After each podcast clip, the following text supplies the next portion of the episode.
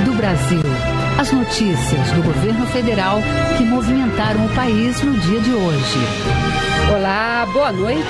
Uma boa noite para você que nos acompanha em todo o país. Segunda-feira, 15 de junho de 2020. E vamos ao destaque do dia: mais um apoio para a população durante a pandemia. Saque emergencial do FGTS começa no dia 29 de junho. Cada trabalhador vai poder sacar até 1.045 reais. Luciana Colares de Holanda. A medida deve beneficiar 60 milhões de pessoas.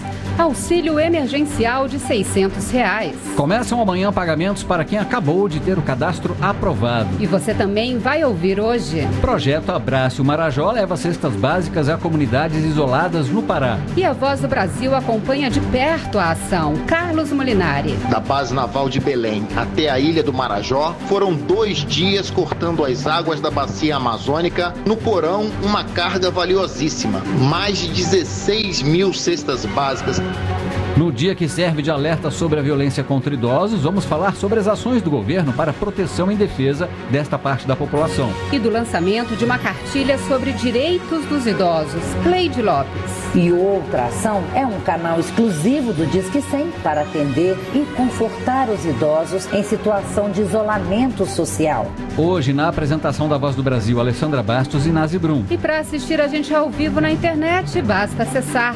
www.voz.gov.br. O pagamento do saque emergencial do FGTS, o Fundo de Garantia do Tempo de Serviço, o FGTS, começa no dia 29 de junho. O calendário foi divulgado pela Caixa Econômica no final, da, no final de semana. A expectativa é que 60 milhões de brasileiros sejam beneficiados. E liberar mais de 37 bilhões de reais. O objetivo do governo é apoiar a população durante a pandemia do coronavírus. Tem direito ao saque emergencial todo brasileiro com conta ativa ou inativa do Fundo de Garantia do Tempo de Serviço, o FGTS. O valor é de até R$ 1.045. A medida deve beneficiar 60 milhões de pessoas. A Caixa Econômica vai abrir uma conta digital para os trabalhadores. Não é preciso fazer nada para isso e é tudo de graça. O dinheiro vai ser depositado automaticamente nas contas. Inicialmente, não será possível fazer saques ou transferências bancárias. Todo o cronograma foi pensado para evitar aglomerações nas agências, como explica o presidente da Caixa, Pedro Guimarães. Nós queremos minimizar a aglomeração. Esse é um ponto muito importante, porque o governo quer exatamente esse equilíbrio: suportar a questão da economia, ajudando economicamente as pessoas e, ao mesmo tempo, respeitando a questão da pandemia. Os créditos serão feitos todas as segundas-feiras, de acordo com o mês de nascimento do beneficiário. O pagamento começa no dia 29 de junho para os nascidos em janeiro, 6 de julho para os nascidos em fevereiro, 13 de julho para quem nasceu em março e assim por diante até o dia 21 de setembro para os nascidos em dezembro. Para sacar o dinheiro ou fazer transferência bancária, é preciso esperar um pouco mais. O pagamento em espécie será sempre aos sábados e também segue uma ordem por data de aniversário. Tem início no dia 25 de julho para os nascidos em janeiro e vai até o dia 14 de novembro. O beneficiário vai poder optar por não receber o recurso do FGTS por aplicativo ou pela internet a partir do dia 19 de junho. Informações sobre o valor do saque e data de pagamento podem ser consultadas no site fgts.caixa.gov.br ou pelo Disque 111 na opção 2. A expectativa da Caixa é liberar 37 bilhões e 800 milhões de reais do fundo. Reportagem Luciana Colares de Holanda. 4 milhões e 900 mil pessoas que estavam com o pedido do auxílio emergencial em análise vão receber a partir de amanhã a primeira parcela do benefício de 600 reais. O depósito na terça-feira é para quem nasceu de janeiro a junho e na quarta, dia 17, para nascidos de julho a dezembro. No total, foram disponibilizados mais de 3 bilhões de reais para o pagamento. O dinheiro ainda não poderá ser sacado, mas será possível pagar boletos, contas, fazer compras pela internet ou usar maquininhas em estabelecimentos comerciais. Os saques em espécie e transferências vão ser liberados conforme o mês de nascimento, entre os dias 6 e 18 de julho. Os beneficiários podem consultar se o cadastro foi aprovado pelo site auxilio.caixa.gov.br ou pelo aplicativo do auxílio emergencial. E o governo já recuperou mais de 29 milhões de reais do auxílio emergencial, pagos a pessoas fora dos critérios para recebimento do benefício. Para devolver o auxílio emergencial, a pessoa precisa acessar na internet a página Devolução Auxílio Emergencial, tudo junto, ponto, cidadania.gov.br e inserir o CPF. Será então emitida uma guia de recolhimento da União e o pagamento deve ser feito nos canais de atendimento do Banco do Brasil, pela internet, terminais de autoatendimento ou nos guichês das agências. 39.500 pessoas que não se enquadravam nos critérios já emitiram as guias de recolhimento. O valor recuperado será utilizado para ajudar no combate à Covid-19. E desde a semana passada, o governo disponibilizou no portal da Transparência a lista dos beneficiários e o pagamento das parcelas do auxílio emergencial. Para fazer uma consulta é simples, basta acessar portal transparência.gov.br. Os dados estão na aba Benefícios ao Cidadão. A pesquisa pode ser feita por estado, município e mês. A ferramenta também permite busca por nome e CPF. Além de ver quem está recebendo o benefício, o cidadão também pode fazer denúncias em casos de irregularidades. Na página de detalhamento de cada beneficiário, há um link para encaminhar denúncia diretamente ao Ministério da Cidadania. Também é possível indicar no portal se uma pessoa específica recebe o benefício indevidamente. Na ferramenta Fique de Olho. Uma ação de solidariedade para levar alimentos a duas das cidades mais pobres do país. Nós acompanhamos o trabalho do Ministério da Mulher, da Família e dos Direitos Humanos com o apoio das Forças Armadas, de levar cestas básicas às comunidades mais vulneráveis na ilha do Marajó, no Pará. E o governo já tem um projeto de desenvolvimento para a região que vai ser colocado em prática após a pandemia de coronavírus. Da base naval de Belém até a ilha do Marajó, foram dois dias cortando as águas da bacia amazônica a bordo do navio auxiliar Parada Marinha do Brasil. No porão, uma carga valiosíssima, mais de 16 mil cestas básicas doadas por empresários do ramo alimentício de São Paulo em parceria com o governo federal. Ao chegar no município de Afuá, de 40 mil habitantes, era hora de conhecer a realidade de um povo que convive, inclusive, com a falta de saneamento básico, como explica o morador Luiz Henrique Paiva. Nunca vi falar em saneamento básico. Todos os dejetos humanos são praticamente vão para os igarapés. O bairro do Capim Marinho é o mais carente de Afuá. Nele vivem boa parte dos 8 mil moradores que ganham Bolsa Família na cidade e é para essas casas que metade das cestas básicas que vieram no navio auxiliar Pará serão doadas, inclusive na palafita de Dona Maria Pantoja. Ninguém não pode sair para trabalhar, fica só em casa. Vieram fazer um cadastro aqui para me receber a cesta. Sabendo da necessidade que as famílias passam,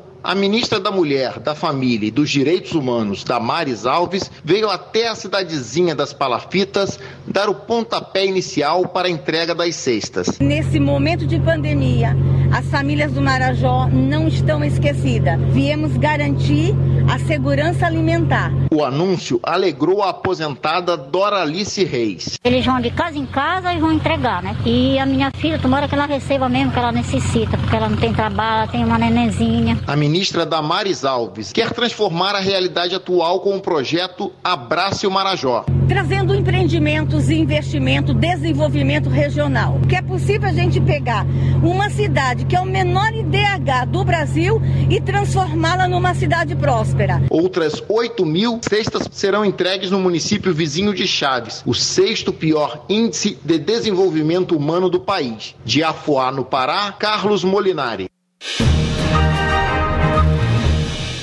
Ministério da Saúde está habilitando leitos de suporte ventilatório para pacientes com Covid-19. Nós conversamos ao vivo com a repórter Luana Karen e tem mais informações. Boa noite, Luana. Qual é a diferença desses leitos para os leitos de terapia intensiva? Boa noite, Alessandra, Nazi. Boa noite aos ouvintes da Voz do Brasil. Esses leitos são para pacientes que ainda não evoluíram para a forma mais grave da Covid-19. São pessoas que precisam de oxigênio, mas não têm necessidade de ir para a UTI. A habilitação vai ser por 30 dias e o Ministério da Saúde vai repassar cerca de 460 reais por leito por dia. Nesta terça-feira deve ser publicada a portaria com os detalhes da medida. Segundo o secretário executivo do Ministério da Saúde, Elcio Franco, a ideia é otimizar a utilização dos leitos de UTI. As evidências têm provado que o paciente tratado com suporte ventilatório, ele não evolui, não precisa seguir para a UTI e muitos têm recebido a alta. Por isso se está enfatizando essa reformulação da estrutura do hospital. E, além disso, o Ministério da Saúde divulgou diretrizes para organizar o fluxo de atendimento das pessoas suspeitas ou confirmadas de Covid-19. O documento traz informações sobre diagnóstico clínico e laboratorial, fatores de risco, notificação dos casos e indica as situações em que pode haver teleatendimento. Mariana Borges Dias, médica assessora da Coordenação Geral de Atenção Hospitalar e Domiciliar do Ministério da Saúde, destaca que as diretrizes têm foco especial nos pacientes mais graves. O grande objetivo desse documento é apresentar de uma forma bastante prática e viável de forma que consiga organizar de maneira prática e sucinta as características da assistência em cada ponto do SUS e o fluxo para atendimento às pessoas, ou com suspeita ou confirmada de, de Covid. E uma ênfase bastante especial desse documento são para aqueles casos mais graves, que necessitam suporte ventilatório, é mais uma modalidade de apoio voltada àqueles pacientes que se tornam mais graves. Luana, tem alguma novidade sobre o uso de medicamentos? Tem sim, Nazi. O Ministério divulgou orientações sobre o uso dos remédios conhecidos como antimaláricos para o tratamento precoce da Covid-19 em crianças e gestantes, que são grupos considerados de risco. O Ministério publicou uma atualização da nota sobre o uso desses medicamentos para garantir a oferta dos remédios aos pacientes que queiram, sempre dependendo da orientação do médico. A nota técnica já está disponível no site saúde.gov.br. E Luana, o ministro interino da Saúde, Eduardo Pazuello, inaugurou hoje o Hospital de Campanha do Acre. Qual é a capacidade desse hospital? Alessandra, a estrutura tem mil metros quadrados, conta com 100 leitos de enfermaria e vai reforçar o tratamento de pacientes com coronavírus na capital Rio Branco. Após a pandemia, a unidade vai ficar disponível para ser utilizada pela saúde pública do Acre. O Ministério da Saúde repassou ao Estado este ano 265 milhões de reais. Desse total, foram 59 milhões de reais apenas para o combate à Covid-19. Além dos recursos, o governo federal habilitou 30 leitos de UTI para a Covid-19 e enviou ao Acre 60 ventiladores pulmonares, entre outros equipamentos e insumos médicos. Então, Luana, quais são os números de hoje do coronavírus no Brasil? Bom, Nazi, de acordo com o um boletim divulgado agora há pouco, 412.252 pessoas se recuperaram da Covid-19 entre 888.217 casos confirmados. 43.959 pessoas morreram da doença. Alessandra Inazi. Obrigada, Luana Karen, pelas informações ao vivo. No Dia Internacional de Conscientização da Violência contra a Pessoa Idosa, o governo divulgou ações de combate a esse tipo de comportamento. Entre elas, o lançamento de uma cartilha sobre os direitos dos idosos e medidas de fortalecimento das casas de apoio. Uma das prioridades é dar respostas às denúncias de violação dos direitos dos idosos, que aumentaram muito durante o período de isolamento social por conta da pandemia de coronavírus. No atual cenário de pandemia da Covid-19, a população idosa é uma das mais vulneráveis. De acordo com o Disque 100 do Ministério da Mulher, da Família e dos Direitos Humanos, a maioria das quase 15 mil denúncias de violação dos direitos humanos recebidas desde março tem como vítimas os idosos, como explica o secretário nacional de Promoção e Defesa dos Direitos da Pessoa Idosa do Ministério, Antônio Costa. No começo de março, nós tivemos 3 mil denúncias. No mês de abril, esse índice passou para 8 mil. E agora, no mês de maio, foi para quase 17 mil. Segundo a coordenadora do Lar dos Velhinhos, Maria Madalena, do Distrito Federal, Ana Paula Neves, a violência não é só física. Mas uma violência assim, psicológica, emocional, financeira, que tem acarretado alguns traumas de forma emocional, que tem atrapalhado o seu cognitivo. Para maior proteção e assistência aos idosos, o Ministério da Mulher, da Família e dos Direitos Humanos tem desenvolvido ações para o fortalecimento de cerca de 2.300 instituições de longa permanência, que hoje abrigam mais de 70 mil idosos em todo o país. O governo lançou ainda uma cartilha com perguntas e respostas que explica os direitos da pessoa idosa. Além disso, um projeto de lei do governo já aprovado no Senado vai destinar 160 milhões de reais para asilos e casas de repouso sem fins lucrativos. E outra ação é um canal exclusivo do Disque 100 para atender e confortar os idosos em situação de isolamento social. Mas o secretário Antônio Costa lembra que a proteção aos idosos é responsabilidade de toda a sociedade. Faça parte desse compromisso de proteção, defesa do seu idoso, dar um pouco mais de amor para os idosos do Brasil. Denúncias de desrespeito aos direitos humanos podem ser feitas de forma anônima no Disque 100. O serviço é gratuito de todo o país e funciona 24 horas por dia, incluindo sábados, domingos e feriados. Reportagem Cleide Lopes. A cartilha lançada hoje também traz uma lista das delegacias do idoso em todo o país e pode ser baixada de graça no portal www.gov.br. Auxiliar na proteção de profissionais de saúde que estão na linha de frente no combate ao coronavírus. Você vai ouvir daqui a pouco que os recursos distribuídos pelo Ministério da Educação durante a pandemia estão sendo usados em várias ações contra o vírus. Entre elas, a produção de protetores faciais e equipamentos médicos. Quem é, de, quem é dependente químico pode precisar ainda mais de apoio durante a pandemia de coronavírus. E para ajudar usuários de álcool e drogas, o governo mantém abertas as comunidades terapêuticas em todo o Brasil. As entidades foram incluídas como serviços essenciais, ou seja, que não podem ser interrompidos. E o governo elaborou uma cartilha para que esse entendimento, atendimento, seja feito com segurança.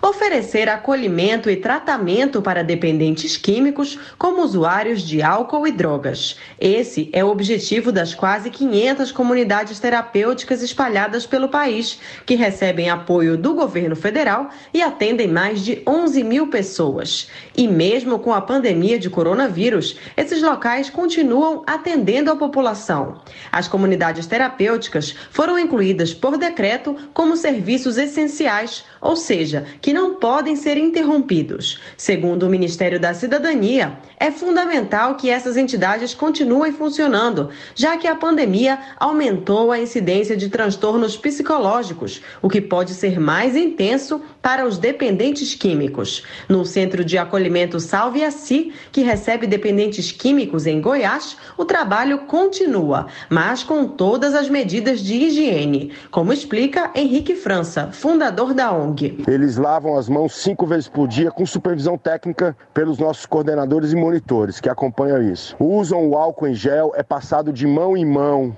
E a asepsia das casas ela vem sendo feita também é, num novo regime. Antes se lavavam as casas somente pela manhã e agora se lava duas vezes ao dia. E para que possam continuar acolhendo essa população com segurança durante a pandemia de coronavírus, as entidades estão seguindo uma cartilha de orientações elaborada pelo Ministério da Cidadania. São cuidados para evitar contaminação dentro desses locais, como triagem clínica na entrada dos acolhidos, redução de profissionais e cuidados gerais dentro do ambiente. O secretário nacional de Cuidados e Prevenção às Drogas do governo federal, Quirino Cordeiro, explica que o objetivo é que as entidades continuem o trabalho sem riscos à saúde. Essas normativas passaram a orientar as comunidades terapêuticas de como devem realizar o processo de acolhimento e tratamento das pessoas com dependência química,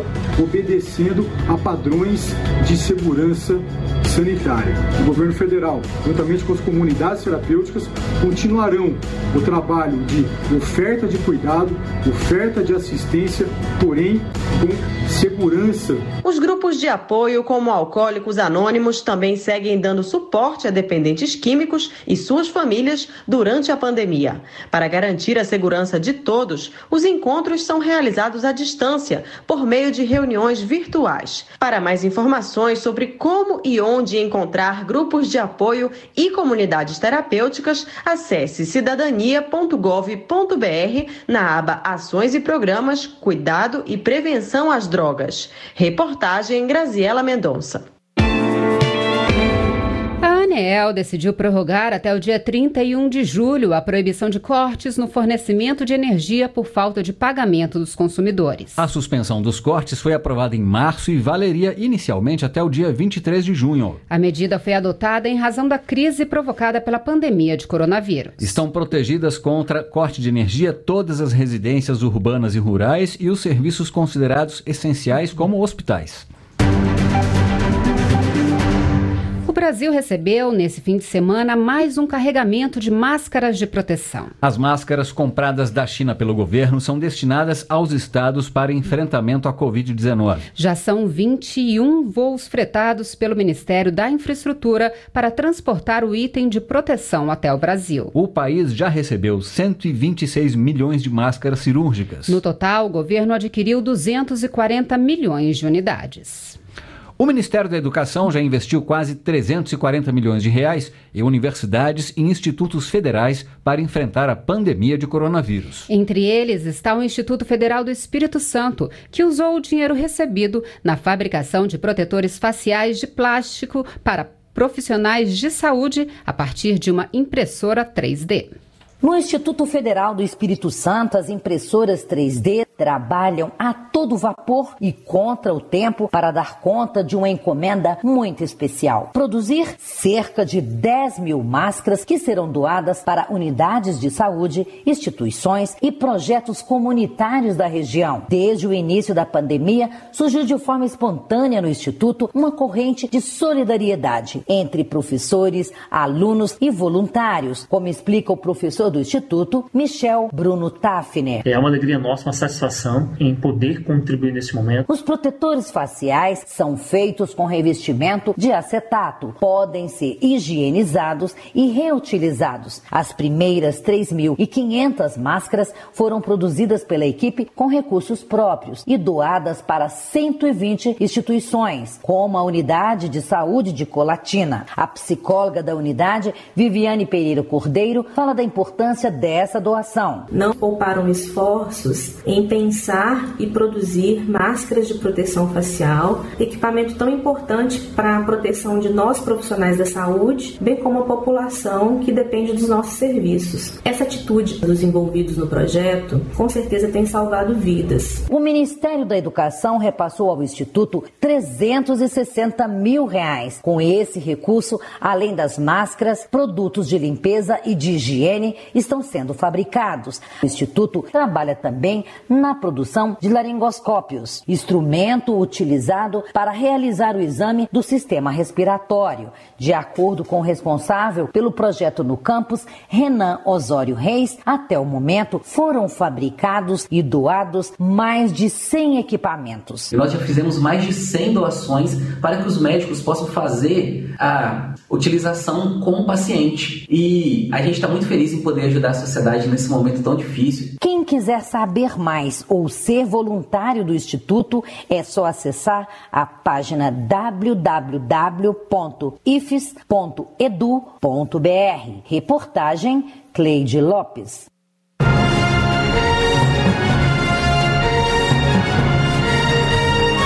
E essas foram as notícias do governo federal. Uma realização da Secretaria Especial de Comunicação Social da Presidência da República. Com produção da empresa Brasil de Comunicação. Fique agora com as notícias do Poder Judiciário e do Congresso Nacional. Uma boa noite. Boa noite para você e até amanhã.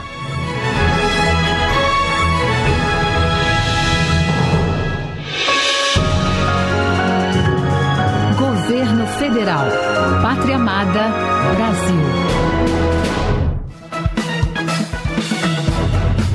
Ex-presidentes da República manifestam apoio ao Supremo Tribunal Federal e repudiam o ataque à corte feito no último sábado. Ministro Marco Aurélio completa 30 anos no STF e afirma ter o mesmo entusiasmo do primeiro dia de juiz. Consumidor de São Paulo poderá rebarcar sem ônus pacote turístico que foi inviabilizado pela pandemia da Covid-19. Boa noite, eu sou Ana Carla Mourão. E eu sou Walter Lima. Ex-presidentes da República manifestam solidariedade ao Supremo Tribunal Federal e repúdio aos ataques feitos contra a corte no último sábado. José Sarney, Fernando Collor, Fernando Henrique Cardoso, Luiz Inácio Lula da Silva, Dilma Rousseff e Michel Temer se manifestaram em defesa da democracia e do respeito às instituições republicanas. Fábio Ruas. Nas manifestações, Fernando Collor e Fernando Henrique Cardoso afirmaram que atacar o Supremo Tribunal Federal é atacar a democracia. Para o ex-presidente Michel Temer, a agressão revela desconhecimento das funções do STF. Lula e José Sarney classificaram o protesto como uma agressão criminosa e inadmissível. E a ex-presidente Dilma Rousseff afirmou que os atos devem ser punidos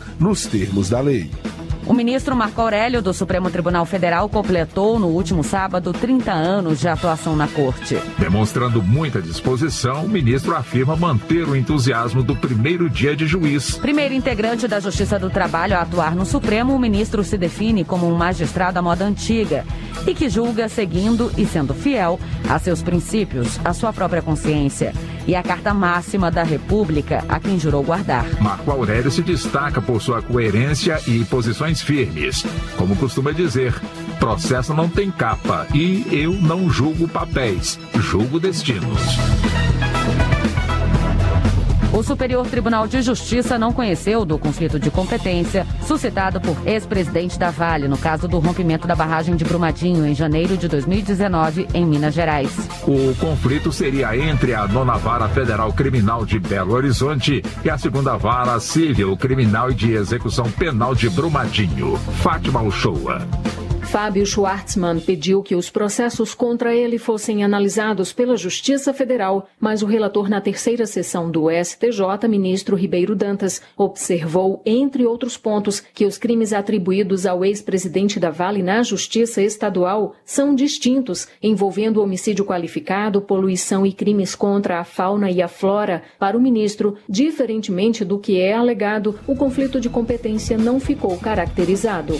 A Justiça do Distrito Federal recebeu 192 casos de violência contra idoso no ano passado. Os números foram divulgados nesta segunda-feira pela Central Judicial do Idoso, como parte das comemorações pelo Dia Mundial de Conscientização da Violência contra a Pessoa Idosa. Do total de idosos agredidos no Distrito Federal, 115 vítimas são mulheres e os agressores foram os próprios filhos. Os tipos de violência mais comuns foram a psicológica, a negligência e a financeira. E muitas vezes, em uma mesma denúncia, ocorre mais de um tipo de violência.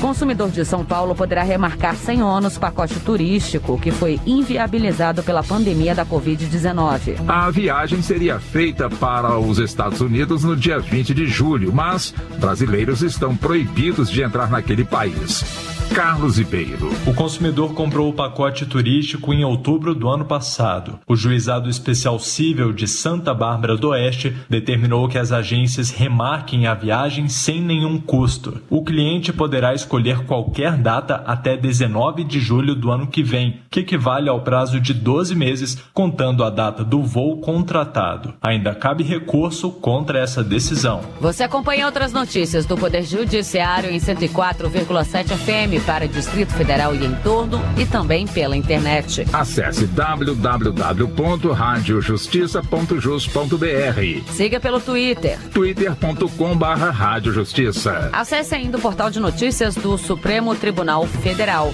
stf.jus.br. Boa noite. E até amanhã. Notícias do Poder Judiciário, uma produção da Rádio Justiça, Supremo Tribunal Federal.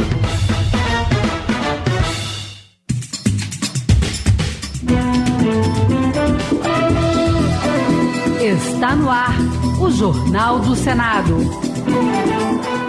Eu sou Alexandre Campos e estes são os destaques de hoje do Jornal do Senado, que começa agora. Senado pode votar amanhã MP que suspende contratos de trabalho e reduz salário e jornada. Projeto de Plínio Valério proíbe bancos de definirem limite de valor para pagamento de contas. Recriação do Ministério das Comunicações divide opinião de senadores.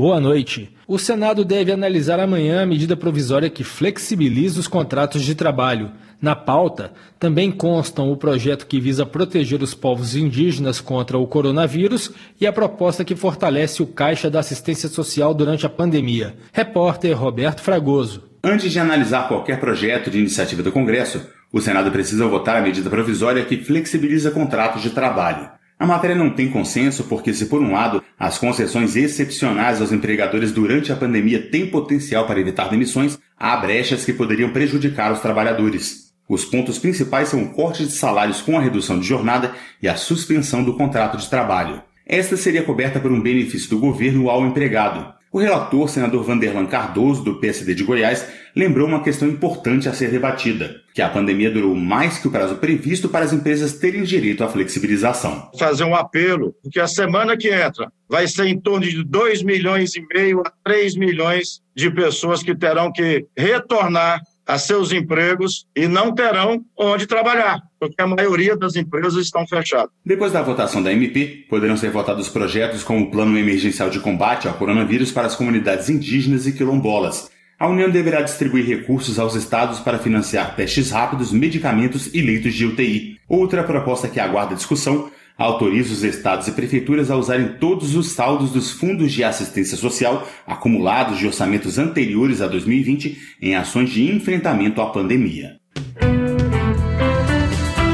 Um projeto dos senadores Alci Lucas, do PSDB do Distrito Federal, proíbe o contingenciamento de recursos para pesquisa e inovação. O Fundo Nacional de Desenvolvimento Científico e Tecnológico tem hoje 5 bilhões de reais congelados que não podem ser usados. Repórter Raquel Teixeira. A ideia dos senadores Alci Lucas é modificar a Constituição do Fundo Nacional de Desenvolvimento Científico e Tecnológico para possibilitar que ele tenha rendimentos que poderiam ser aplicados em pesquisa e inovação. Nós temos hoje 6 bilhões e meio, dos quais quase 5 bilhões estão contingenciados. Se ele já fosse um fundo financeiro e tivesse sendo remunerado com a taxa de juros atual, nós teríamos mais de 35 bilhões para investir nessas áreas. Hoje era um fundo contábil. Quando ele passa a ser um fundo financeiro, ele passa a ser constituído para ser disponibilizado a qualquer hora. Isalci afirma que o surgimento da pandemia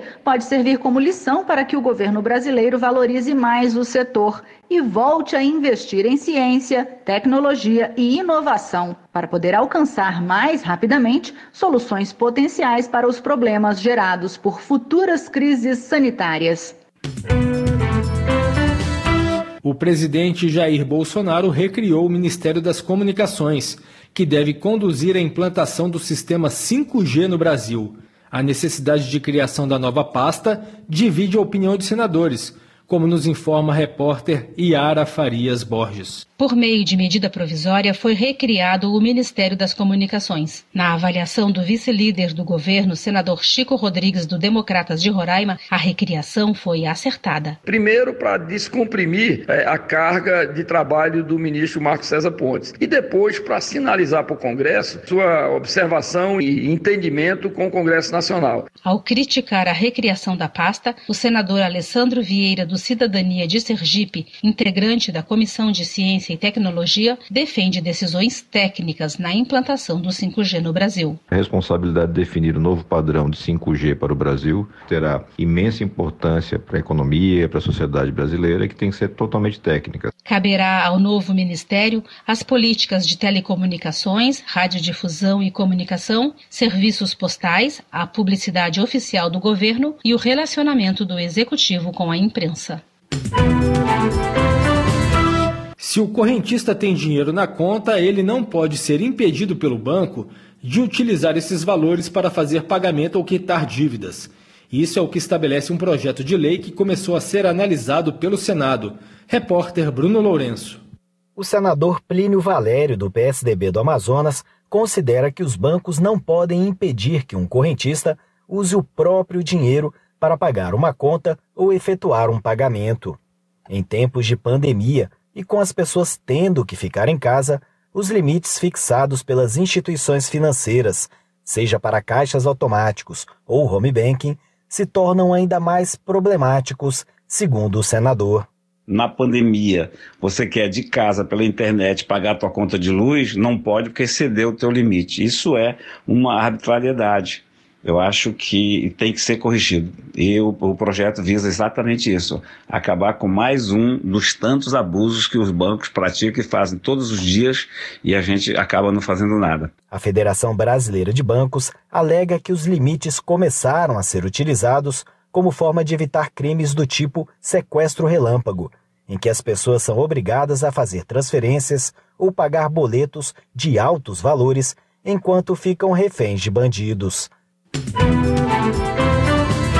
O senador Confúcio Moura, do MDB de Rondônia, destacou a importância e a necessidade da suspensão por 60 dias do ajuste anual dos preços dos medicamentos e por 120 dias das mensalidades de planos de seguros de saúde, como previsto em um projeto já aprovado pelo Senado e encaminhado à Câmara dos Deputados.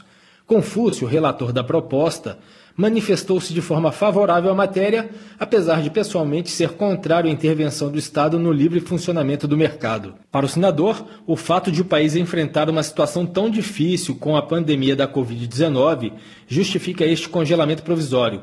Ele acrescentou que depois disso os órgãos reguladores farão os reajustes necessários. É apenas uma suspensão temporária cujo objetivo é atender as pessoas nesse período crítico, ascendente no país ainda, dos níveis do coronavírus e suas nefastas consequências.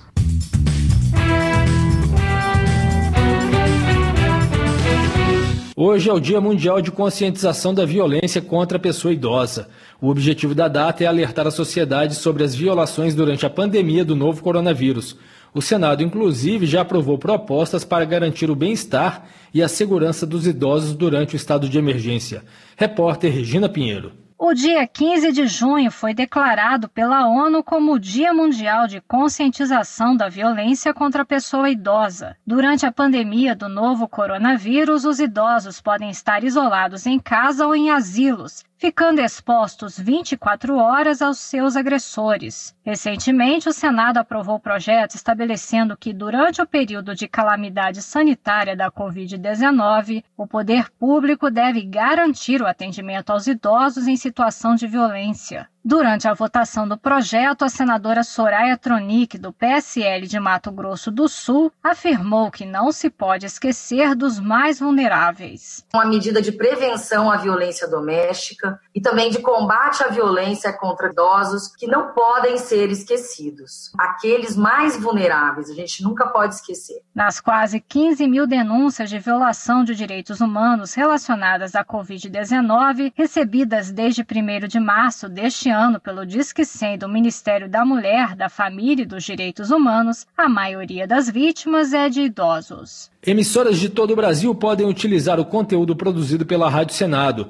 São notícias sobre o Congresso Nacional, reportagens especiais e programas culturais ao seu alcance.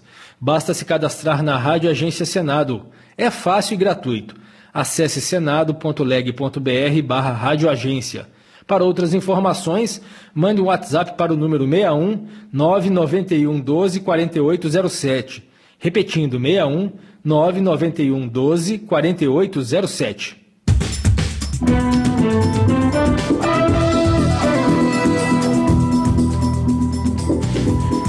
Com trabalhos técnicos de Eliseu Caires, o Jornal do Senado fica por aqui. Acompanhe agora as notícias da Câmara dos Deputados. Boa noite e até amanhã.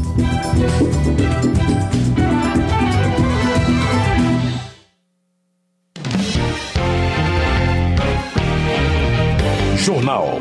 Câmara dos Deputados. Pauta do plenário inclui regras trabalhistas especiais durante a pandemia. Frente aponta dificuldades para pessoas com deficiência na crise sanitária. Execução do orçamento destinado a políticas para mulheres não chega a 5%.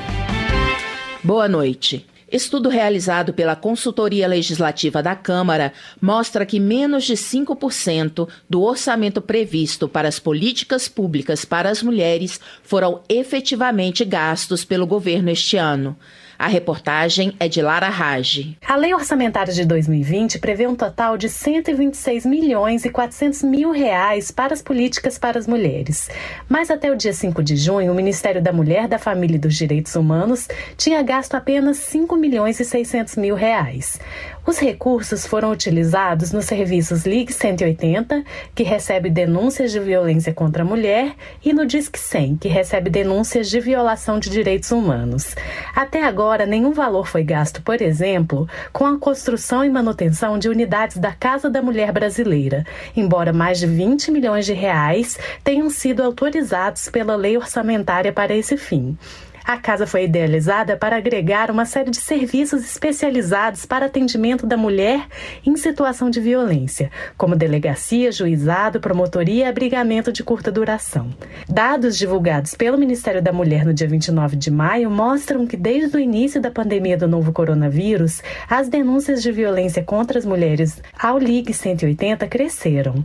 Em abril, foram quase 10 mil queixas de violência doméstica feitas à Central de Atendimento à Mulher. Ao comparar abril deste ano com abril de 2019, as denúncias cresceram mais de 35%. O estudo mostrando a baixa execução orçamentária do Ministério da Mulher foi realizado a pedido da Comissão de Direitos Humanos e Minorias da Câmara.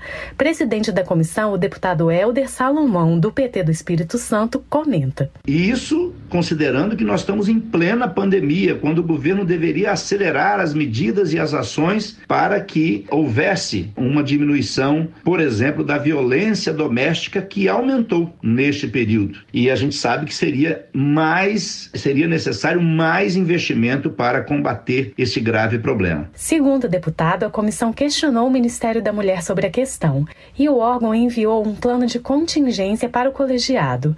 Mas a avaliação do deputado é que se trata de mera carta de intenções, sem orçamento previsto ou prazo para a efetivação das ações.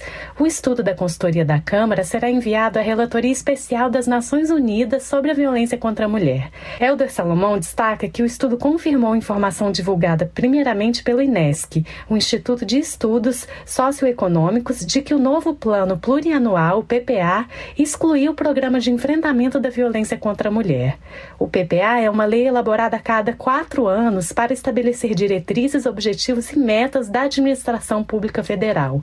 Este PPA será válido para os anos de 2020 a 2021. 2023.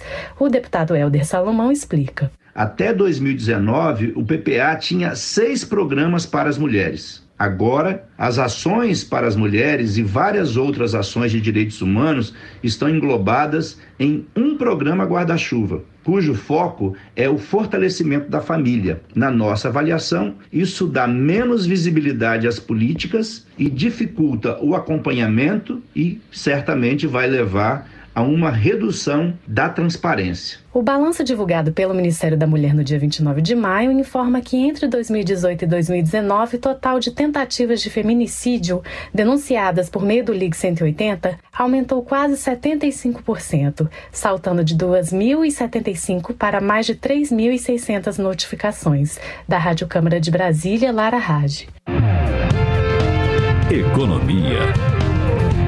Gonzaga, patriota do PSB de Pernambuco, encaminhou requerimento ao presidente Jair Bolsonaro solicitando que o governo não extinga o Centro Nacional de Tecnologia Eletrônica Avançada, estatal de semicondutores, que fabrica os chips dos passaportes brasileiros, entre outros produtos. Gonzaga, patriota, pede que o governo federal venda a empresa Ceitec ao invés de dissolvê-la, com o objetivo de obter recursos para a União.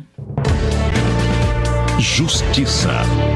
Ivan Valente, do pessoal de São Paulo, destaca a apresentação de denúncia contra o presidente Jair Bolsonaro junto ao Tribunal Penal Internacional, devido à sua postura frente à pandemia do coronavírus. Ivan Valente afirma que o chefe do Executivo Nacional cometeu crime contra a humanidade ao excluir o número total de mortes por Covid-19 das estatísticas apresentadas pelo Ministério da Saúde e que, por isso, deve ser condenado. Já entrou em vigor a nova lei sobre regras jurídicas válidas para o período da pandemia. Saiba quais são as novidades e quais foram os vetos impostos pelo presidente Jair Bolsonaro a essa nova lei na reportagem da Silvia Munhato entrou em vigor uma nova lei de iniciativa do Congresso Nacional que cria regras transitórias para as relações jurídicas privadas durante a pandemia de Covid-19. Entre outros pontos, a lei determina que até 30 de outubro a prisão por atraso de pensão alimentícia deverá ser exclusivamente domiciliar. O presidente Jair Bolsonaro vetou 10 outros pontos da lei, como que suspendia o despejo de inquilinos por atraso de aluguel ou fim do prazo de desocupação acordado. O presidente considerou que a medida representava uma proteção excessiva para o devedor e que alguns proprietários dependem da renda do aluguel. O deputado Fábio Trade, do PSD do Mato Grosso do Sul, defende a derrubada do veto pelo Congresso. A liberdade de contratar, ele é realmente um princípio basilar, mas nós estamos em um momento excepcional, o despejo agrava a questão social, e por isso mesmo o veto me parece até uma forma cruel de se tratar juridicamente aquelas situações em que o rigor da lei sempre recai sobre os mais vulneráveis economicamente. O presidente vetou também o dispositivo que autorizava os síndicos de prédios, até outubro, a restringir ou mesmo proibir a realização de reuniões, festas ou uso de áreas comuns do edifício para evitar a contaminação pelo novo coronavírus. Ele alegou que a concessão de poderes excepcionais para os síndicos retiraria a autonomia das deliberações por assembleia, limitando a vontade coletiva. O relator do texto na Câmara, deputado Henrico Mizazzi, do PV de São Paulo, discorda do veto. O síndico não é um tirano dentro do condomínio, ele não faz aquilo que ele quer. O síndico, ele é o representante legal daquele condomínio, eleito pela Assembleia eh, Condominial e vinculado a ela. Então, dar um poder ao síndico significa dar o poder ao condomínio, dar o poder à Assembleia Condominial. Essa é a lógica no Código Civil. Outro ponto vetado obrigava os aplicativos de transporte a reduzir as comissões cobradas de cada viagem em pelo menos 15%, transferindo a quantia para os motoristas. Bolsonaro alegou razões econômicas para o veto. Diz que a redução das comissões viola o princípio constitucional da livre iniciativa e afeta o funcionamento dos mercados. A nova lei permite a realização por meio virtual de eleição de síndico e assembleias em condomínios residenciais e suspende prazos de inventários, além de prazos prescricionais em ações civis. Outra mudança importante é o adiamento para 1 de agosto de 2021 da aplicação das multas e sanções previstas na Lei Geral de Proteção de Dados. A lei regulamenta o tratamento de dados pessoais de clientes e usuários por empresas públicas e privadas. Da Rádio Câmara de Brasília, Silvia Minhato. Eleições. Hildo Rocha, do MDB do Maranhão, é contra o adiamento das eleições municipais e a prorrogação de mandatos por conta da pandemia do coronavírus. Hildo Rocha afirma que a Câmara, em vez de debater um assunto sobre o qual não tem competência para alterar, deveria preocupar-se em elaborar os protocolos de saúde necessários para a realização das eleições em 2020. Direitos Humanos.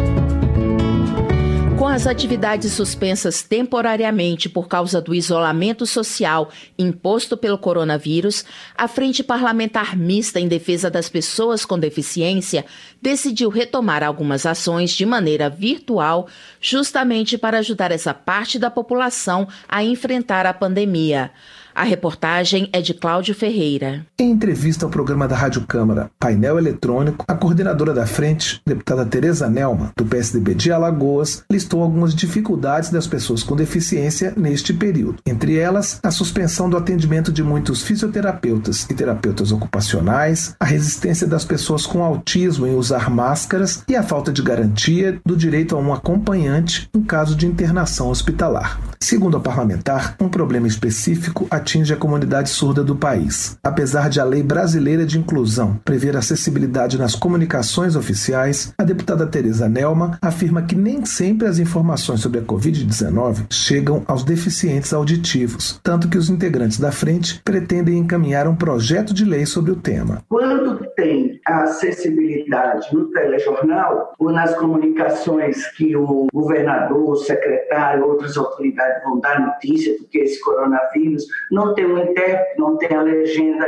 E o importante, como nós vivemos num país grande, que tem a legenda e o intérprete sinais. A deputada reconhece que algumas leis que protegem as pessoas com deficiência representam avanços, mas diz que, em termos de ações governamentais, faltam prioridades, investimentos e oportunidades. Um exemplo é a lei de cotas, que determina que empresas com mais de 100 funcionários destinem até 5% dos postos de trabalho para as pessoas com deficiência. Sempre a gente observa que tem medida provisória para se diminuir essa cota, para se extinguir essa cota, para que o empresário ele não tenha essa obrigatoriedade. Nós precisamos trazer os auditores fiscais, que graças aos auditores fiscais nós temos conseguido avançar um pouco. Para parlamentar, outra medida que dificulta o apoio à parcela da população brasileira que tem alguma deficiência é a quebra de autonomia dos Conselhos de Controle Social. Da Rádio Câmara de Brasília, Cláudio Ferreira.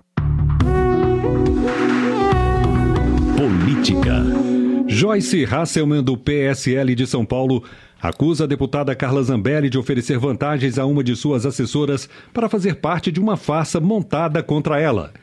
Joyce apresentou áudios que revelam a interferência da deputada bolsonarista e alega que o gabinete do ódio do governo tenta armar contra ela. Joyce Hasselman afirma ainda que o intuito de Carla Zambelli era forjar provas para manipular e provocar uma operação da Polícia Federal. A deputada informa que já encaminhou o caso ao Supremo Tribunal Federal e ao Ministério Público. Em resposta a Joyce Hasselman, Carla Zambelli, do PSL de São Paulo, disse que vai ser inocentada pela Justiça porque não fez nada de errado.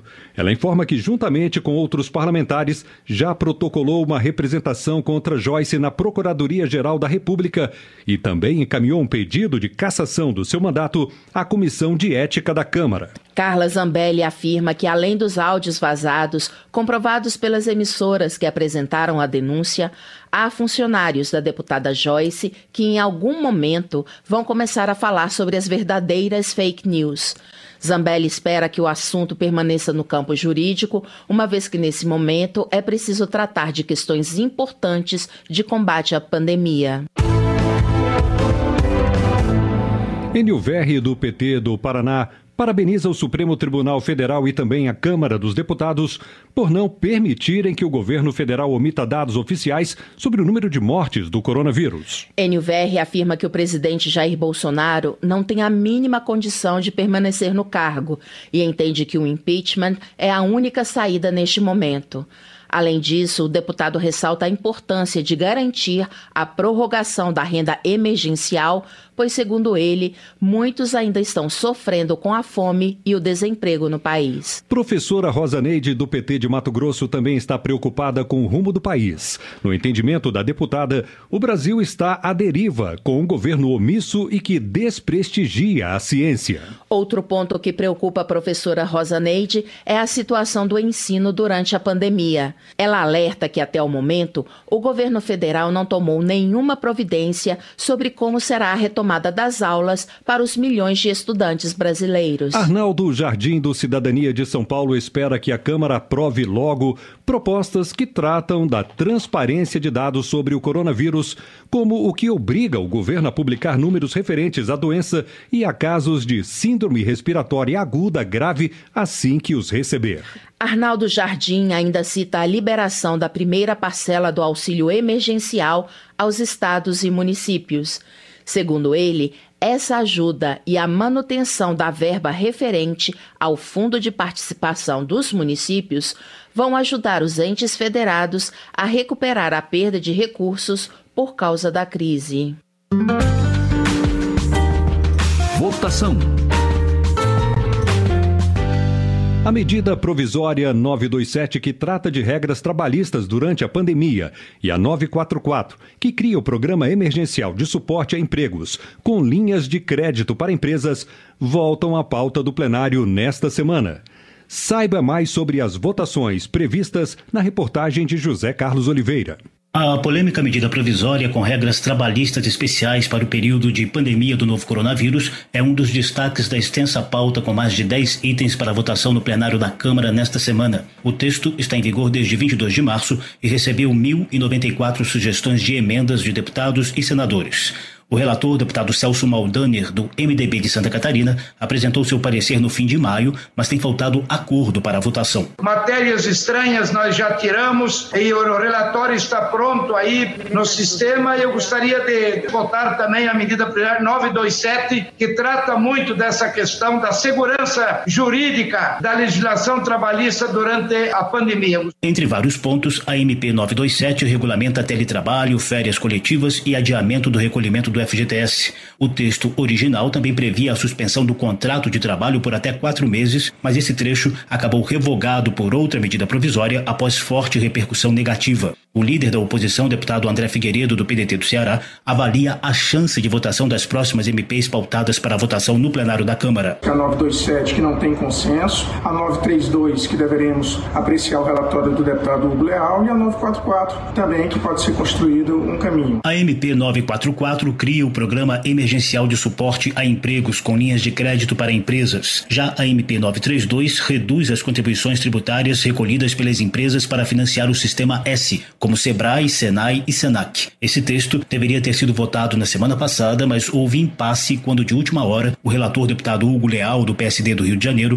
decidiu acatar uma emenda que beneficiava as empresas. O texto original reduzia as contribuições ao sistema S em 50% de abril a junho. domingo Inicialmente, o relator concordou com essa redução somente até maio, mas por fim decidiu acatar uma emenda com redução de 25% em junho. Claro que uma emenda de plenário ela tem essa capacidade regimentalmente, o relator poderia aceitar. É óbvio que a matéria não deva nenhuma complexidade. Nós só estamos tratando aqui de percentuais. Mas eu vejo aqui que nós temos é, um impasse. Se deixar de votar isso cada vez que atrasa, a competência junho vai ser integralizada em 50%. Por isso, insistir. Porém, o presidente presidente da Câmara, Rodrigo Maia, lembrou do acordo dos líderes partidários de que, nesse período de pandemia e de votações pelo sistema remoto, eventuais alterações no relatório final das propostas em análise no plenário deveriam ser comunicadas a todos os líderes partidários pelo menos 24 horas antes da votação. Se Vossa Excelência vai acatar, Vossa Excelência não está cumprindo o acordo com os outros líderes, só com uma parte dos líderes, para que a gente possa votar, continuar votando com normalidade. Outra medida provisória pautada para essa semana suspende por dois meses o reajuste de preço preço de medicamentos. Os deputados também poderão analisar um projeto de lei sobre parcelamento de dívidas de estudantes com fiéis, o Fundo de Financiamento Estudantil em universidades privadas,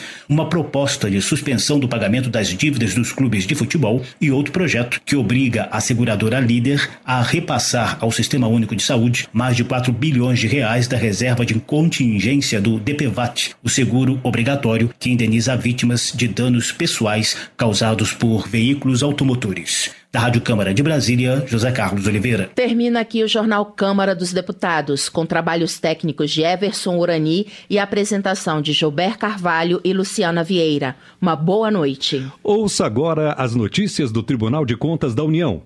A Voz do Brasil estará de volta amanhã. A todos, boa noite. Minuto do TCU. O Tribunal de Contas da União promove no dia 18 de junho, às 10 horas, o webinário Impactos da Pandemia na Economia. O debate virtual será transmitido pelo canal do TCU no YouTube e terá como tema medidas emergenciais de proteção às empresas. O objetivo é fomentar o debate sobre o impacto da crise da Covid-19 na atividade econômica e na renda de trabalhadores e os desafios para garantir uma renda mínima à população mais vulnerável. O webinário integra o Coopera, programa especial de atuação do TCU no enfrentamento à crise de saúde pública, e será aberto pelo secretário-geral adjunto de controle externo do TCU, Marcelo Eira. As inscrições são abertas a todos e podem ser feitas pelo endereço eletrônico www.tcu.gov.br. TCU Fiscalização a serviço da sociedade.